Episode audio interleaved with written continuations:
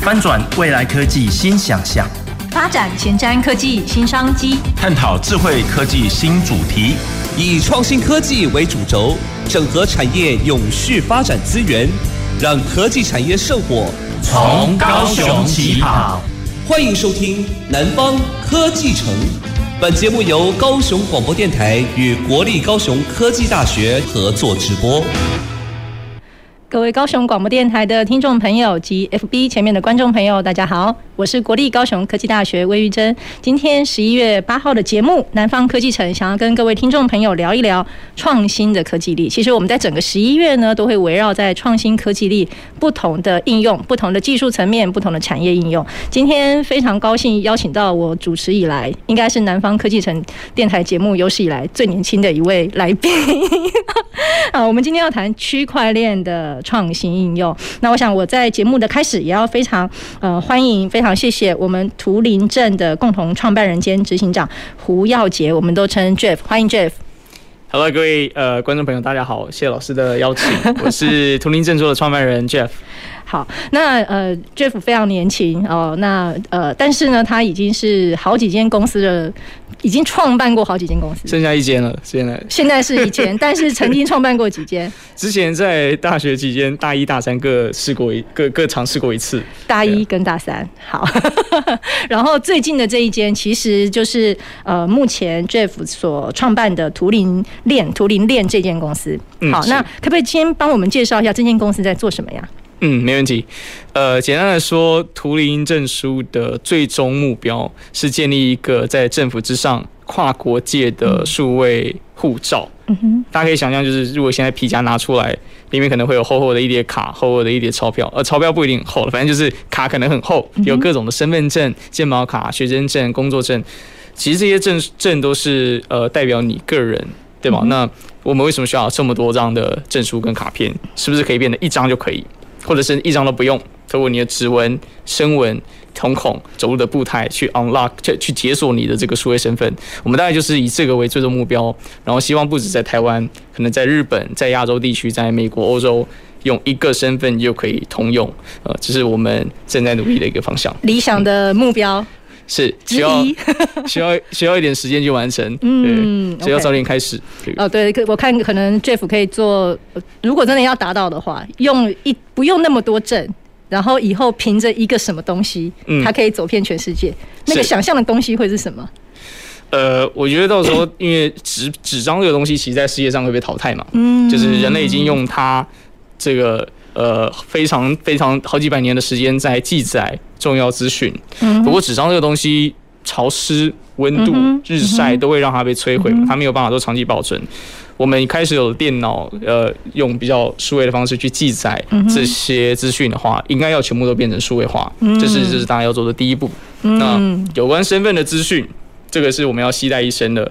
也需要用这个数位化的方式来做承载。嗯嗯，所以为什么先呃问一下 Jeff 哦，就是因为这个跟我们今天聊区块链有蛮大的关联。好，其实我们要走到数位化这件事情，怎么样在数位的世界里面可以对代表我们自己、表彰我们个人，或代表任何我们曾经走过的历程？我们都说反走过要必留下痕迹，到底这个要怎么记录呢？数位当然是我们很期待的，但是这个数位也要能够被信任，甚至不只是自己的信任，某个单位的信任，政府的信任，跨国的信任。所以想，这就是为什么我们今天要跟大家聊区块链的创新应用。好，那我想在呃开始聊之前，呃，其实也稍稍的跟各位听众朋友介绍一下，其实我们在高雄的这个环境里面，其实非常鼓励新创。好，那怎么说呢？我们有亚湾新创园。对不对？所以其实呃，Jeff 他们公司呢也是微软加速器呃近期在辅导的新创的时间公司之一，而且非常恭喜 Jeff 的团队呢也获得亚湾新创之星的优胜。那也我想这个也是呃展现我们各个地区呃在鼓励我们的新创，而且把这个技术的。能量运用在实际生活当中的问题跟课题，好，所以我想在这边也非常谢谢呃微软，也谢谢呃 Jeff 的团队。那我们其实，在聊之初呢，既然我们聊到数位的应用，好，那也既然又又是这个 Jeff 你们公司主要的技术来源之一，那即使我们在节目去年啊，其实已经有谈过一集跟区块链有关，但我们今天应该可以再聊得更广，或者是好好的再聊一下，到底现在区块链。有运用的呃，可能在证书刚刚讲嘛哈，我可以携带的验证我自己的这些应用的场景又是如何？好，所以我想我们先跟 Jeff 请教一下，虽然大家对区块链很熟悉了，但是你怎么介绍区块链这个技术呢？介绍区块链吗？对呀、啊，我相信他可能有百百种的说法，百百种的说法。我，我希望来来来，你可以设定一下不同年龄层、不同使用者，来你用他们听得懂的方式讲。我用一岁半的方式，一岁半吗？天哪，那个是什么？只用听得懂的，好，要比 手语的。没有了，我我尽量用简单来说。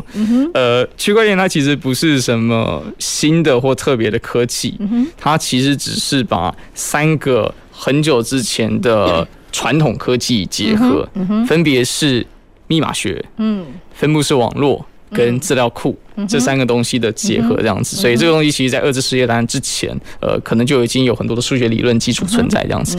简单讲，区块链是什么？如果用一个词，它其实就是一个。资料库，嗯，什么是资料库呢？就是放资料的仓库嘛，你可以放资料进去。那它跟一般的资料库有什么不一样的地方？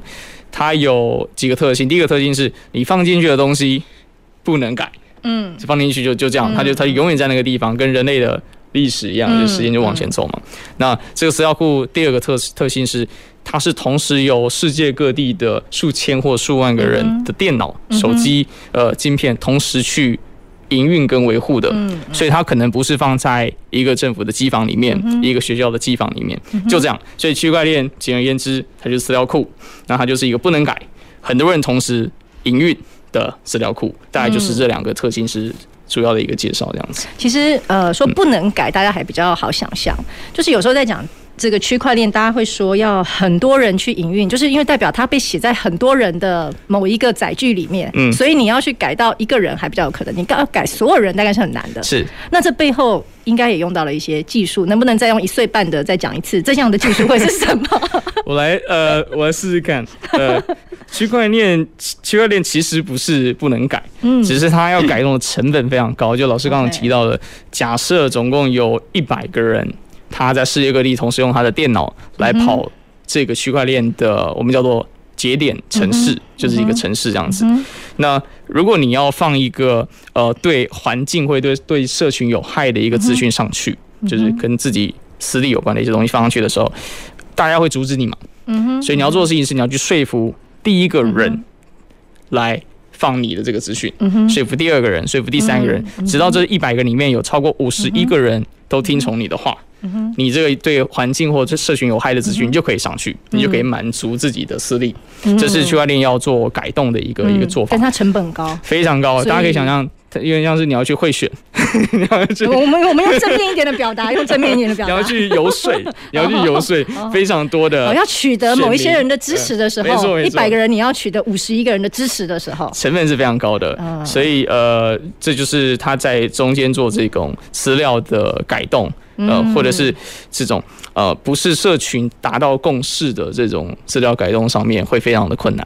所以基本上在这么有一定程度的呃成本跟 呃困难度之下，大概呃运用区块链的人，他只要初心是正面的，应该也不太会想要去做这样的的篡改的动作。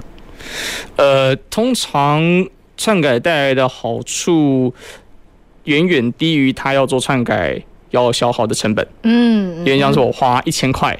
做了这个篡改，只赚回了一百块，大家就会想，正常人就说，哎，那我就不做这件事情，我不如去做一些对社会好的事情，我付出一百块赚回两百块，这样的一个方式。嗯，OK OK，好。所以其实我们这样就知道说，哎，区块链，刚刚 Jeff 跟我们用另外一种方式介绍嘛，好，资料库它不能改，而且要呃同时有非常多的人共同营运，好，所以是一个大家共同维护，并且在上面呃运用这样的一个平台去做很多的延伸，可以这么说，好。所以其实就区块链的技术来说的话，刚刚已经呃讲到了一些关键的点，但是呢，它可以发挥哪一些功能，或者是说呃，在刚刚要达到那两个要件之下，它会有什么样关键的的技术或关键的要素，才能够达到那两件事情呢？嗯，那我讲一下区块链有什么样的功能，好的，所以它为什么要这样设计？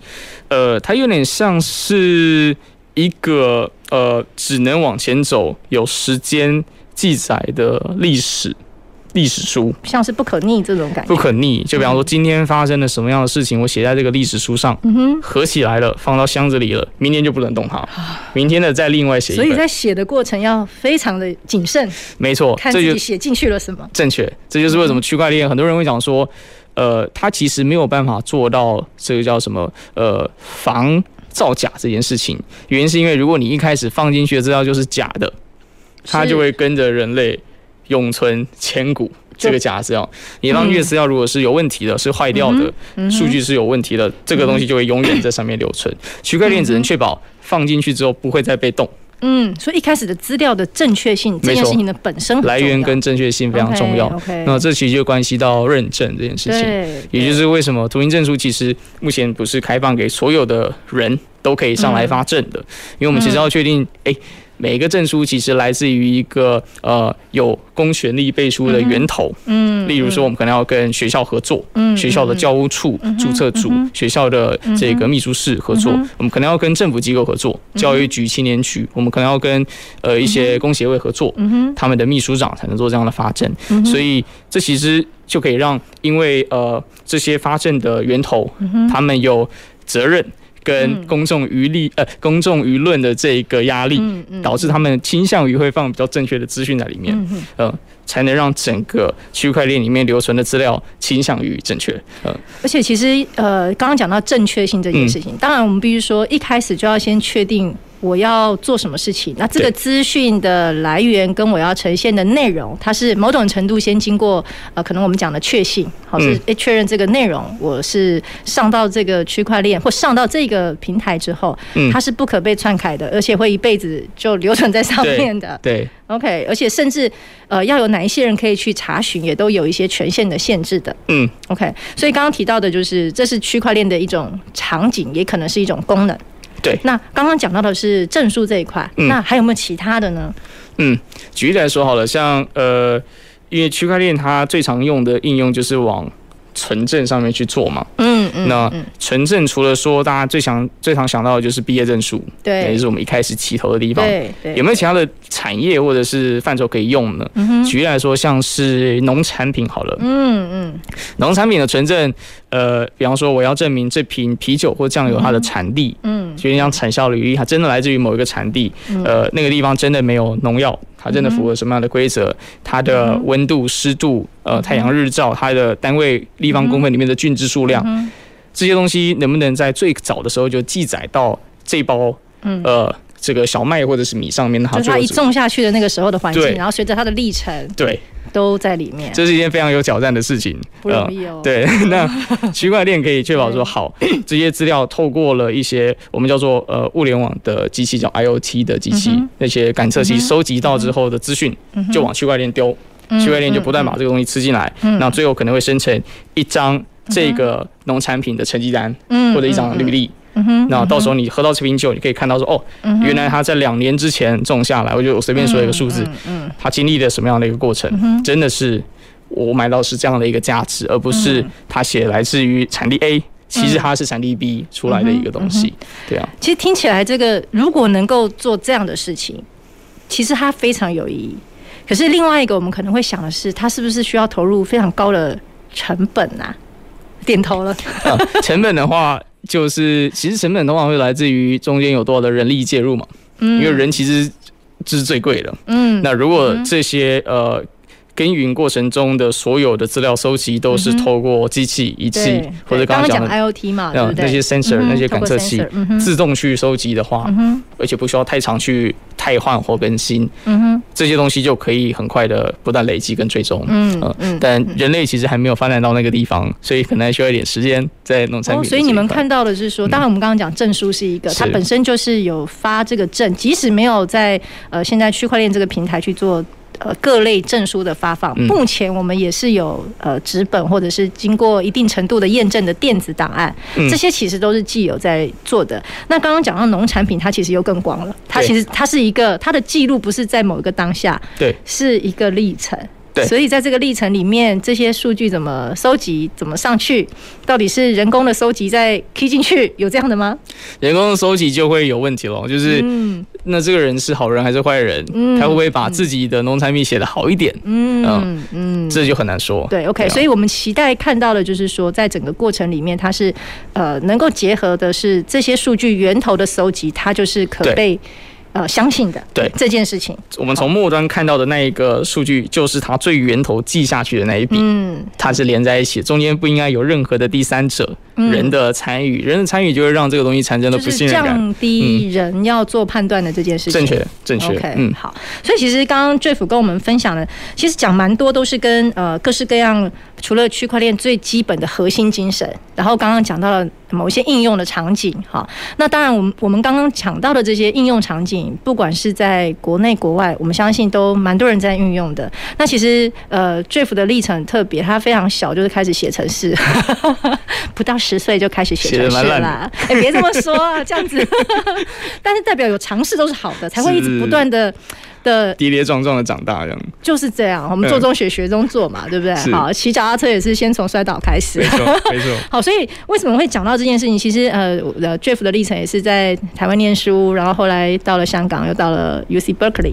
那其实在这个历程里面，我相信也看到很多国际上在做区块链这个议题的探讨。因为 UC Berkeley 做非常多区块链，而且做很多跟区块链创新的培育辅导等等的。嗯。所以能不能也分享一下你看到在国际上做哪一些比较成熟的区块链的应用，或者一样跟你们是新创，大家有有点在这个竞争意味的这个角色的，在国际上有什么样的案例分享一下？嗯，如果要真的说成熟的区块链应用的话，我猜在区块链圈子内的人，大家可能都不太敢说有这样的东西存在，因为区块链从二零零九年十一月比特币的白皮书。呃，公布之后，二零一零年一月，它的节点城市上线，这是第一代区块链嘛？一路到现在，其实没有经过非常久。嗯，那呃，第二代区块链在二零一五年的以太坊出现，嗯哼，第一波的这个叫什么炒作，在二零一七年的 ICO，二零一九一九年的 DeFi，跟去年二零二一年的 NFT 的元年，呃，其实大家都还在不断的试验区块链这个科技到底可以用在。哪些的产业跟哪些的应用，呃，目前比较多都还是在圈内的人在在玩这个东西，嗯嗯、所以世界各地的，要不就是刚刚有提到，DeFi 这个东西就是把金融跟区块链做到结合、嗯、，DeFi 的全名是 Decentralized Finance，、嗯、但是我其实不是最了解这个事情的人，嗯、所以我就只能只能简单的带过，它可以用来做一些呃跨境汇兑。嗯哼，微型借贷，嗯哼，呃，跨境汇兑就比方说，如果我要把呃，比方说来台湾工作的一些义工，他希望把他的钱送回去东南亚给他的家人使用，在台湾其其实是非常困难的一件事情，尤其是如果他信用的这个额度不够，他没有办法开户或者什么之类的这个东西，就会很麻烦。区块链可以确保他在没有户头甚至身份不明确的状况下，还是可以做到这个资金的移动。用好的话就会变成跨境汇兑，用坏的话就会变成洗钱，所以这其实也是一个陷阱在这个里面。我听到的一个就是说，是呃，区块链也扮演了一个呃，以往我们在看信用是它要有现金流，好，它可能是要呃这个确保它能够还得出钱，好，它过往的交易记录等等的。可是刚刚提到的是，即使它可能没有户头，但是用什么样的方式呃去记录它在。呃，跨境汇兑这件事情是有一定的信用，而且是做得到的。他用了什么方式去做呀？区块链其实不需要信用。嗯哼，呃，信用这个东西是我们看一个人过去做了什么，或者谁说他不错，而产生的一个想象。嗯、对，对吧？那区块链只要说你有钱，他有钱包。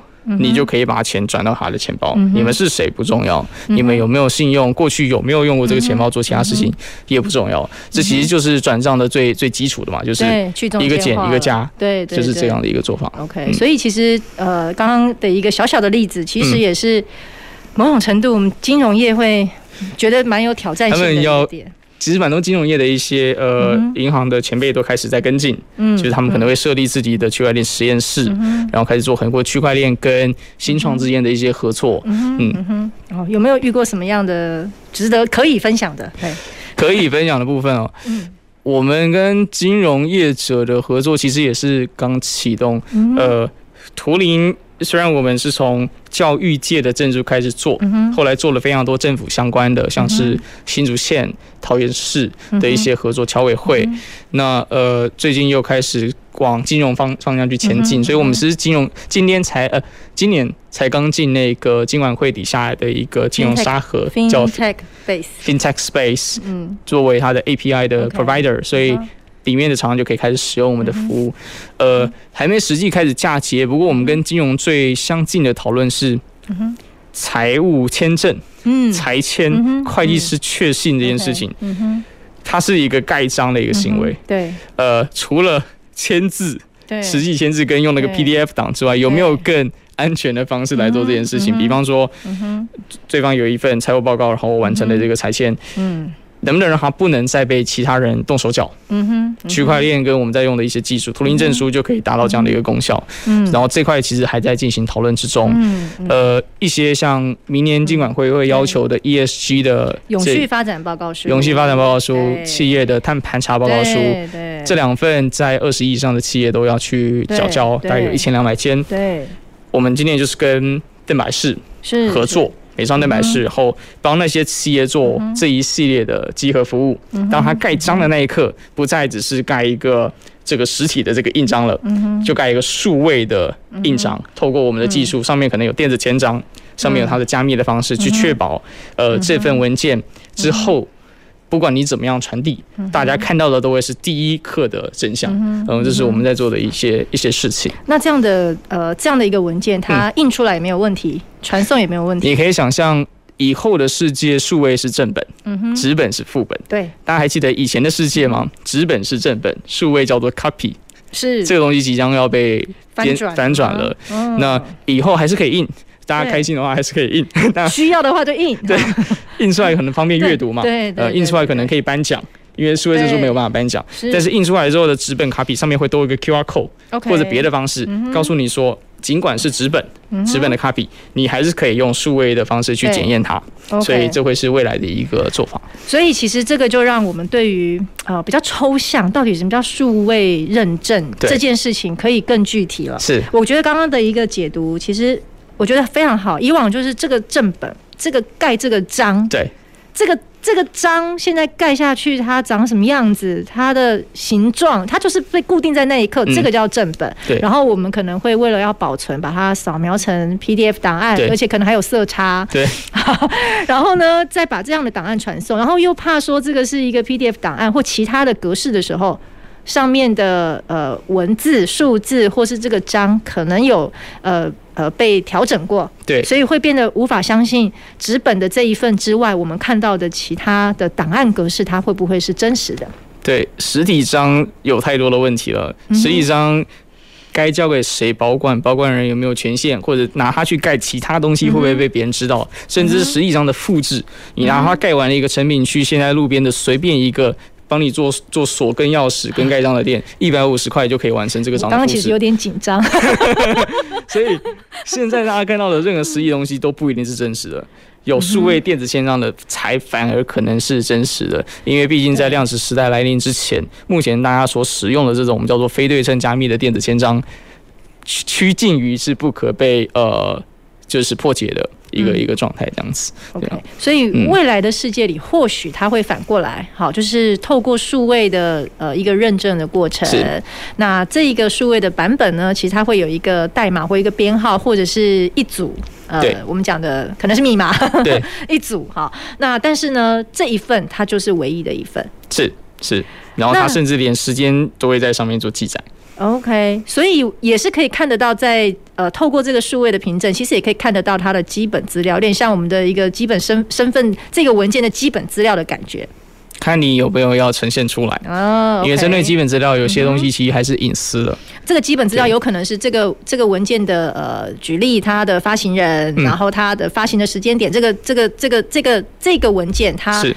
Finalize 的时间点，甚至我举例刚刚讲，呃，这个我们通常讲要做很多的报表，最后要有一个人去签名的，对，他是什么时候签的？就是有一些很关键的资讯，其实都可以。甚至连他的 GPS 地址，呃，这些东西都应该按记载。他在不该签的地方签了这个文件，是不是被胁迫了？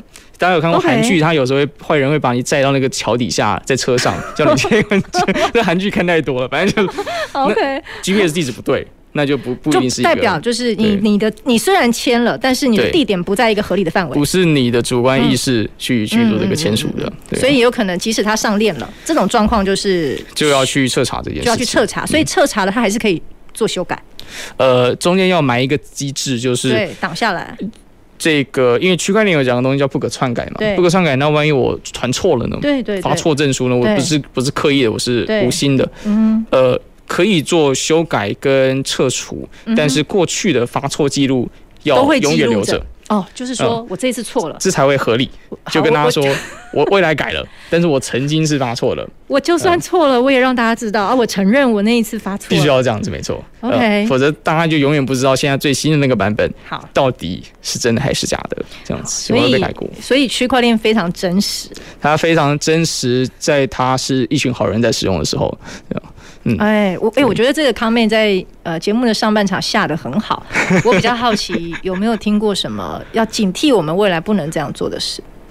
呃，应该说科技本身是中性的，这个大家其实都聊过嘛。嗯、呃，电脑最初的发明其实是要用来做洲际飞弹的降落那个那个那个那个打击点的这个计算，嗯嗯、所以它是原来用来用用来做这个军火相关的。那这个，所以很多的科技的出现，比方说火药的发明，原本是叫做煽动嘛，但是后来被拿来打打仗，嗯。哼，都有这个东西出现。所以人在使用科技这个工具的时候，背后是好人是坏人，你的初衷是什么，其实蛮影响到这个世界的发展方向。所以大家能够做的事情，就只能是，呃，在科技不断的迭代过程中，对，尽量让这些 powerful 的武器掌握在呃适合的人的身上，就是。我觉得人类可能要做的一件事情，真的蛮感动的。好，因为其实刚呃 Jeff 提到那一段，就是呃我们在使用很多的科技，在应用的过程里面，它可以用在哪？其实呃像 TED 现在有很多的 TED Talk，那也有一些是呃 TED 跟很多的城市或区好做很多的呃这样的议题的分享，所以呃其实也蛮多议题在 TED 上面，Jeff 也曾经分享过。好，那我我是觉得，其实，在我们讨论科技或趋技术性应用的过程里面，我们其实还是源头的去想，到底区块链它的好处是什么？哎，然后尽量的去想，它可以用在什么痛点，可以解决什么问题。不过刚开始确实这个挑战很大，嗯，对，有那个起心动念，我们觉得这是一件很好的事情，可是到底要怎么组成一个团队，怎么样跨出那一步，其实得费一些功夫，而且中间可能有蛮多挑战的耶。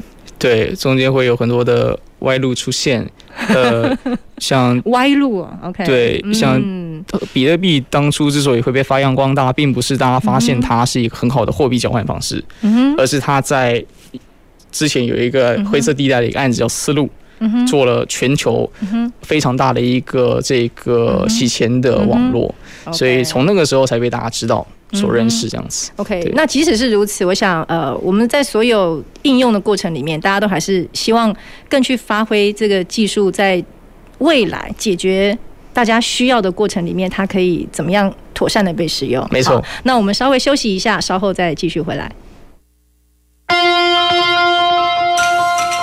走进时光隧道。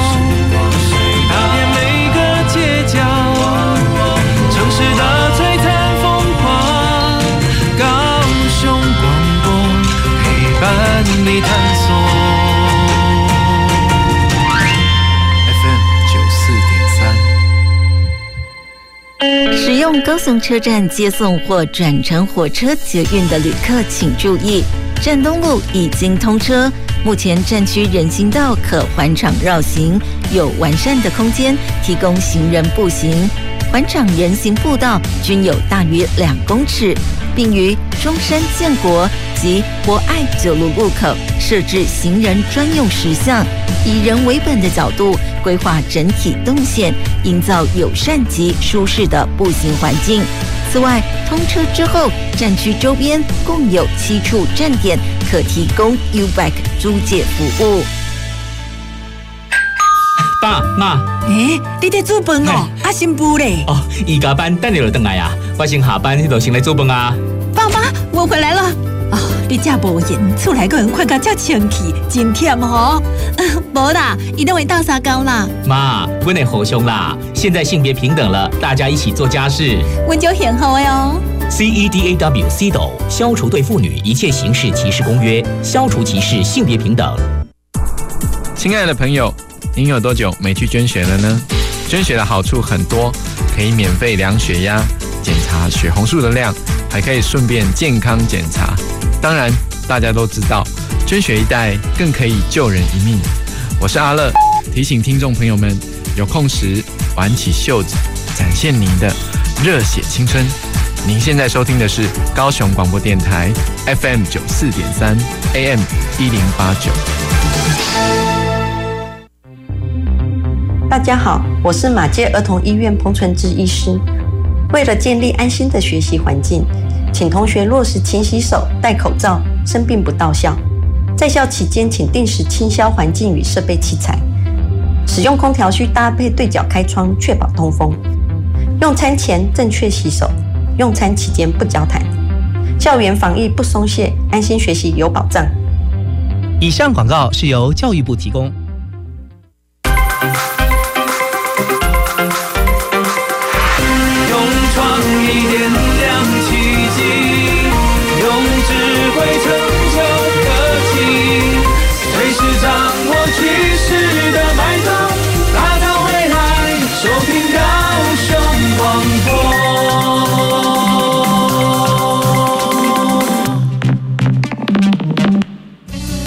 前瞻的，未来的，您现在所收听的是提供您最多科技产业新知的南方科技城。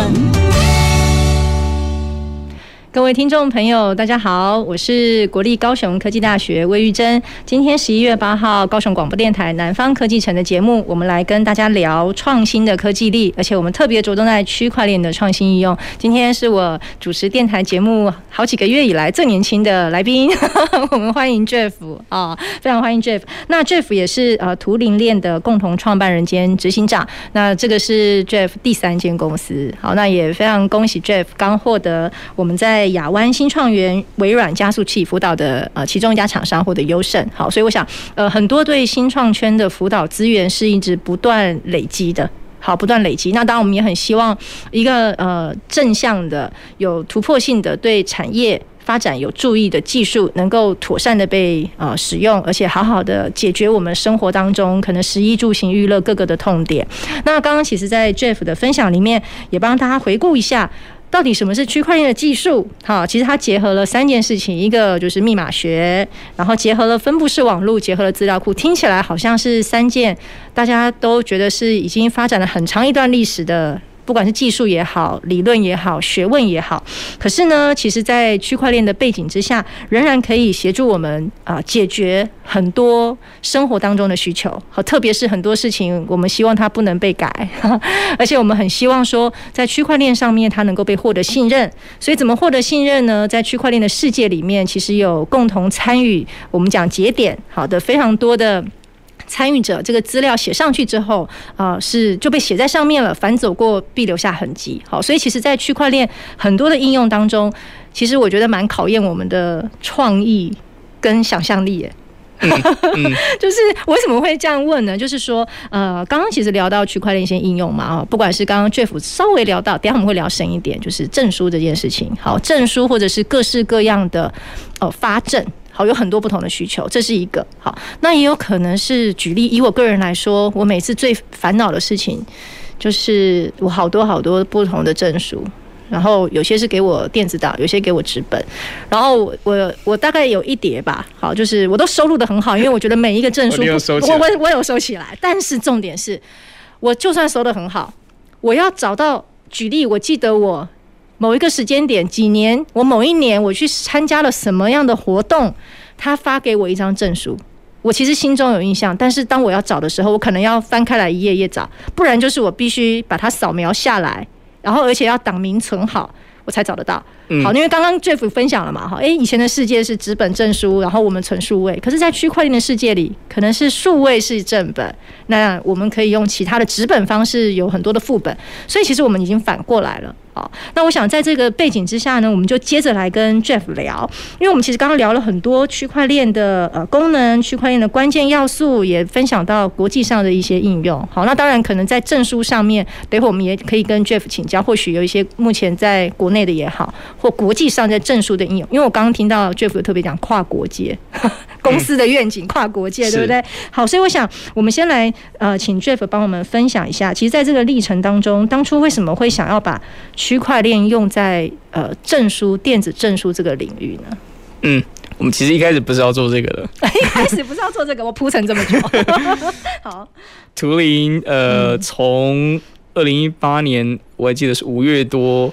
我们在我还在香港读大四，然后那时候我其实人生的目标是要做教授，所以我原本都在写跟密码学、区块链有关的一些论文，发布在上海慕尼黑或者是在旧金山，然后比较常去那边旅行。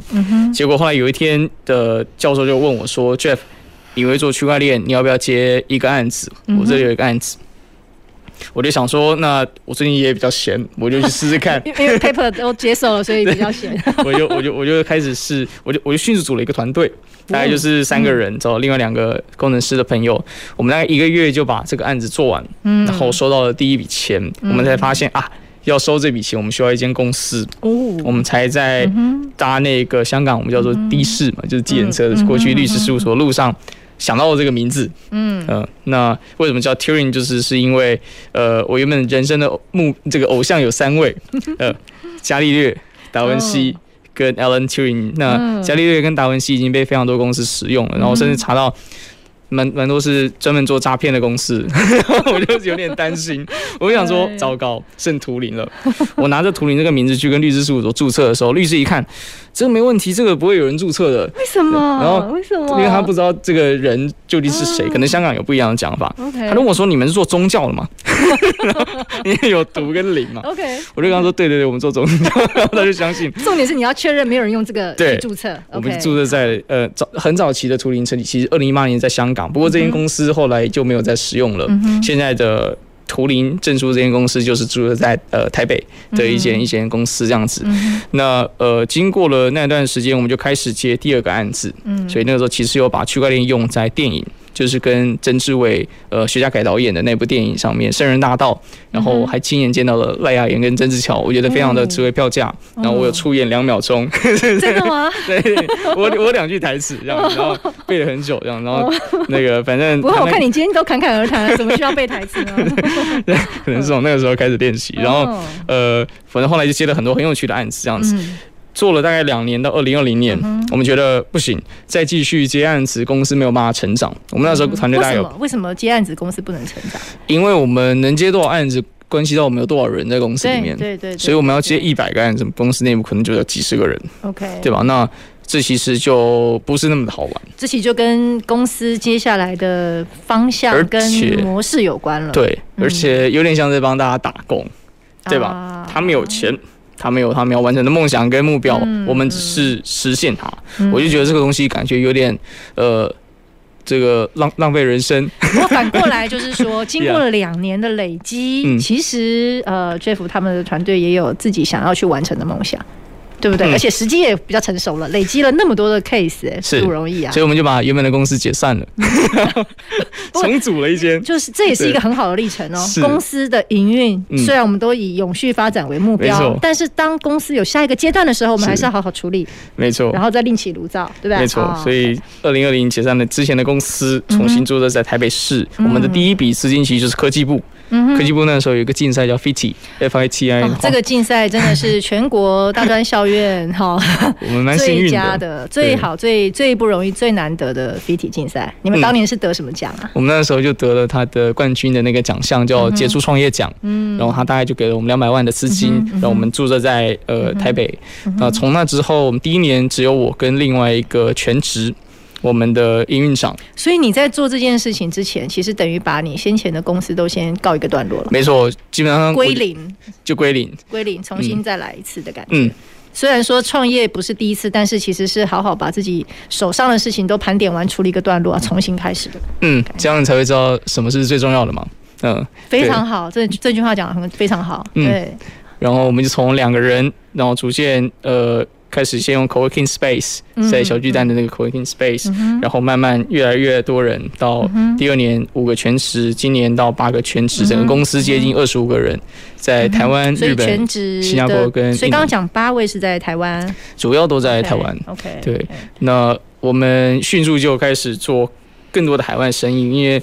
呃，数位认证其实不只有在台湾，而且甚至有些国家推动的比台湾更快速。比方说，我们第一个客户是加州伯克莱大学的法学院的这个证书。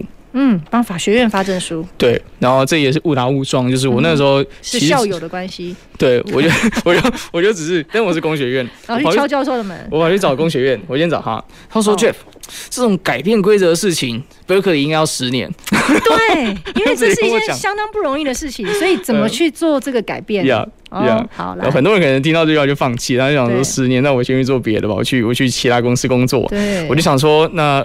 我就我再多问几个人嘛，如果一千个人都跟我讲十年的话，我我再想想看有没有别的方法这样子。然后后来又找到了法学院的这个院长，他其实是在 Executive Education，就是讲执行官课程底下的这个院长，他就说。哎、欸，我们最近刚好有几个课就是要发这个证书，OK，那要不就让你试试看好了，反正你也是我们培养的学生，我们如果不支持你们，那谁来支持你们？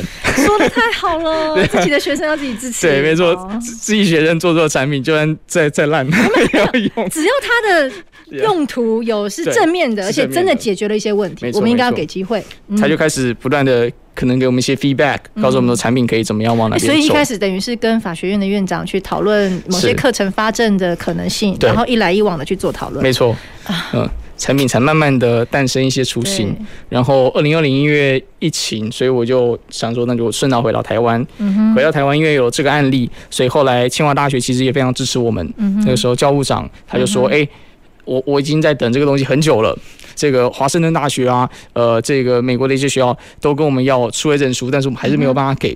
清华大学大概花了两季的，大概就六个月的时间，他们就说好，那我们开始做。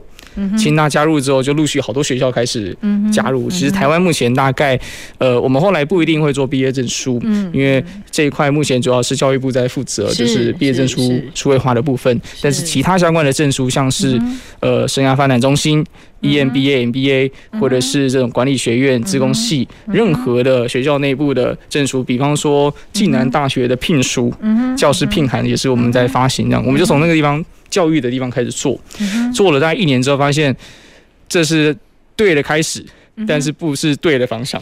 我怎么说呢？呃，一直做教育证书的话，公司的确可以呃帮助到非常非常多的人，但是公司可能会因因为没有办法达到一定的营收标准。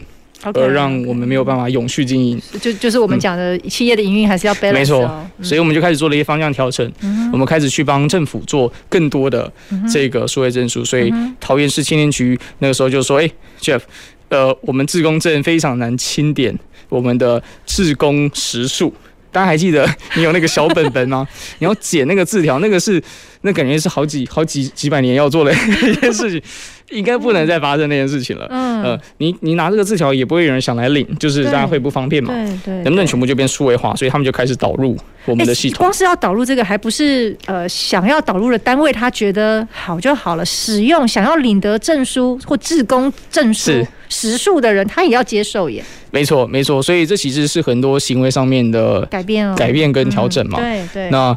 大家其实一开始对一些新的科技都会比较排斥，所以我们、嗯、我们其实也花了很多的功夫，走访蛮多的校园，嗯、就是台湾呃南北这样子跑来跑去。嗯、那政府开始采用之后，目前已经到了大概接近十间的政府机构，在台湾跟海外，嗯、我们就开始有更多的企业的导入。哦，所以从学校、从教育的运用到政府的应用，那到企业。的应用，没错。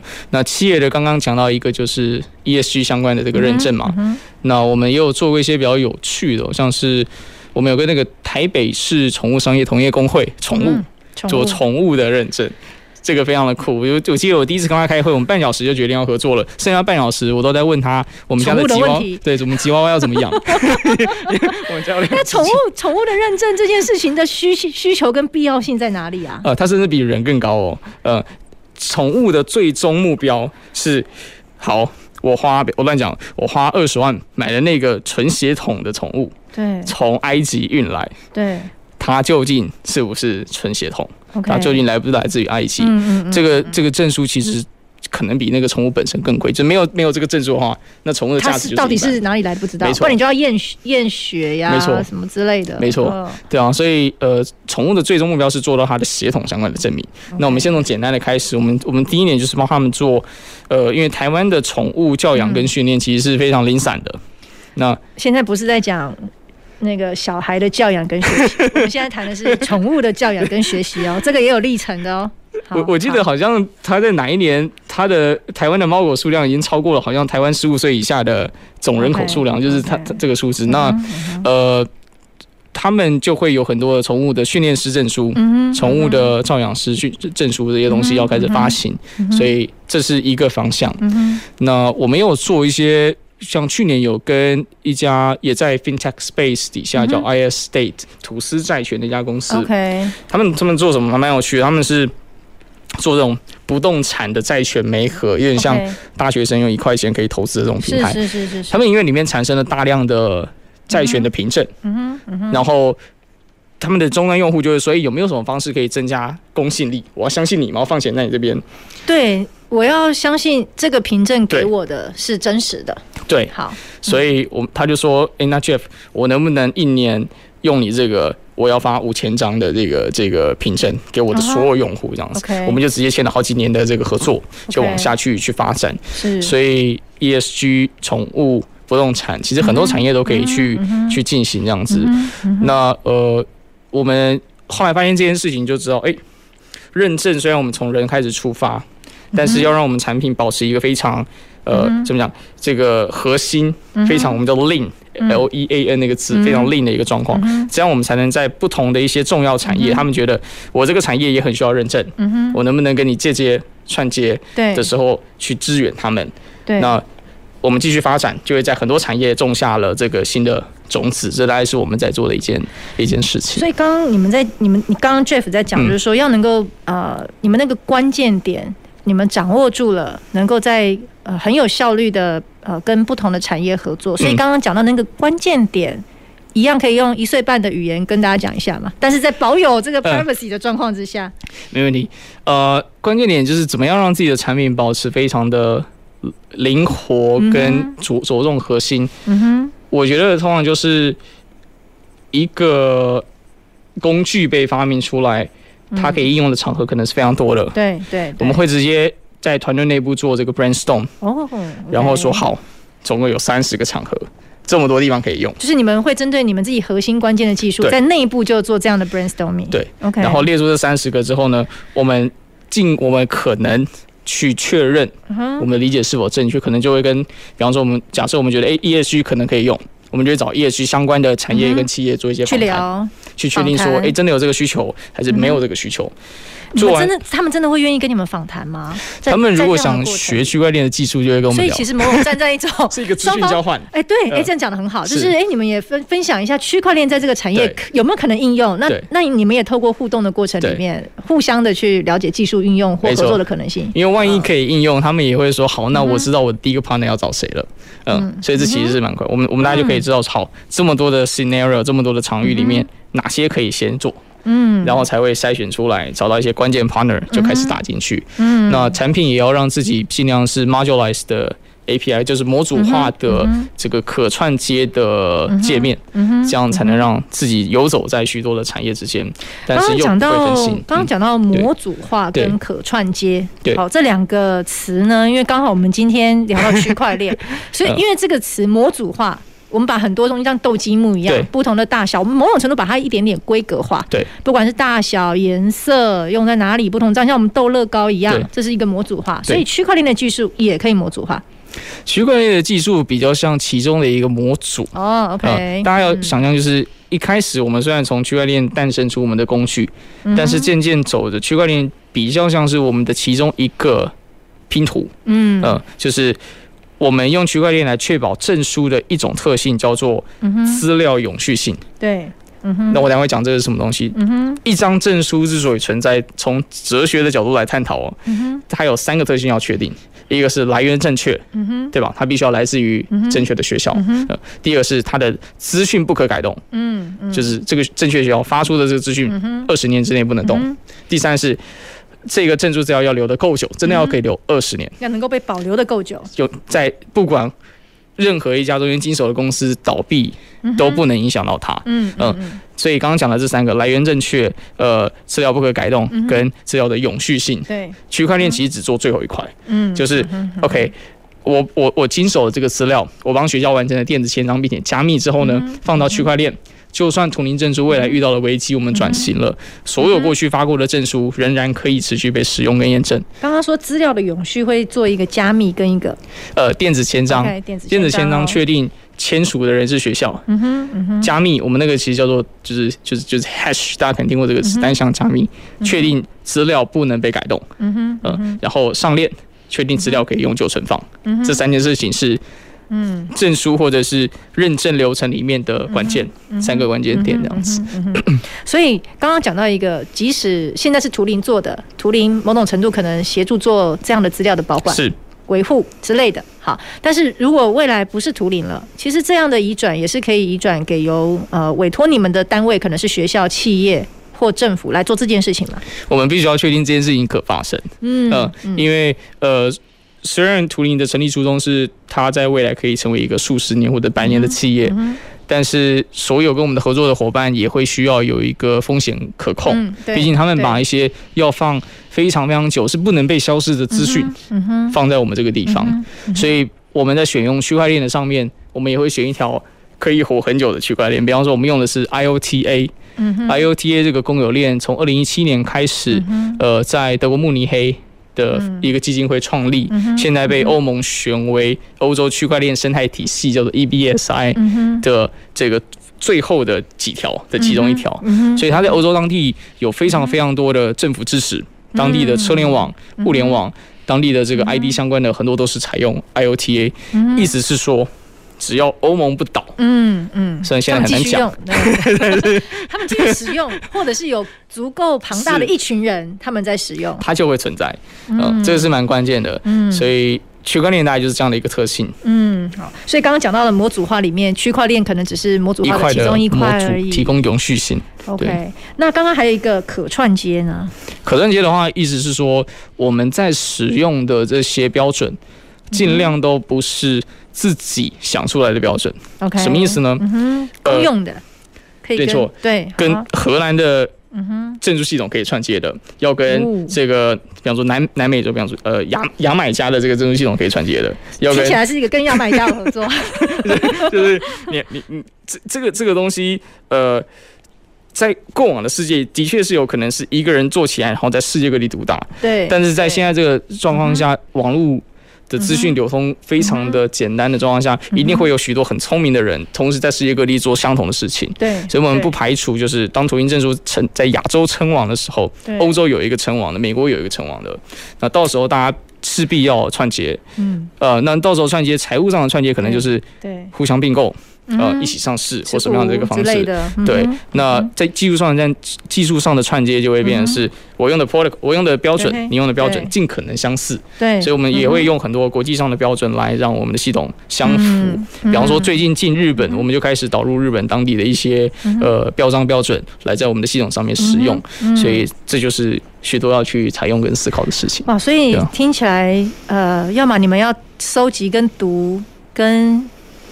这个学很多的东西，因为要一直不断的去跟这个各个国家现在在使用的标准去串联嘛。那或者就要有一些策略合作的伙伴。是，其实这就是创业的感觉嘛。就是毕竟，如果你是创办人或者是创办团队，你其实就是整个公司的天花板。你学到什么样的地方，公司就只能涨到那个地方。那如果我停下来，这个公司也会跟着我一起停下来。所以这其实也是一个。这个必须要持续学习成长的一个重要的，哦，果然是态度决定高度。我们还在努力，还在努力，其实很好。就是我们其实聊到现在啊，大概有，我觉得对于区块链，各位听众朋友可能也可以对区块链各种的场景应用有更多的实际想象。那我刚刚另外一个好奇是，那我们要怎么样？我我自己的证书，我要我也可以自己去取得吗？还是我一定要透过发证的那个单位呢？目前透过后者比较方便一些，嗯，因为一旦我们开放让任何的终端用户都可以上传证书的时候，势必就会出现很多的伪造问题，呃，因为这是难以防范的嘛。那如果我们要帮大家都去做这个查看跟检验，会有另外一套功夫。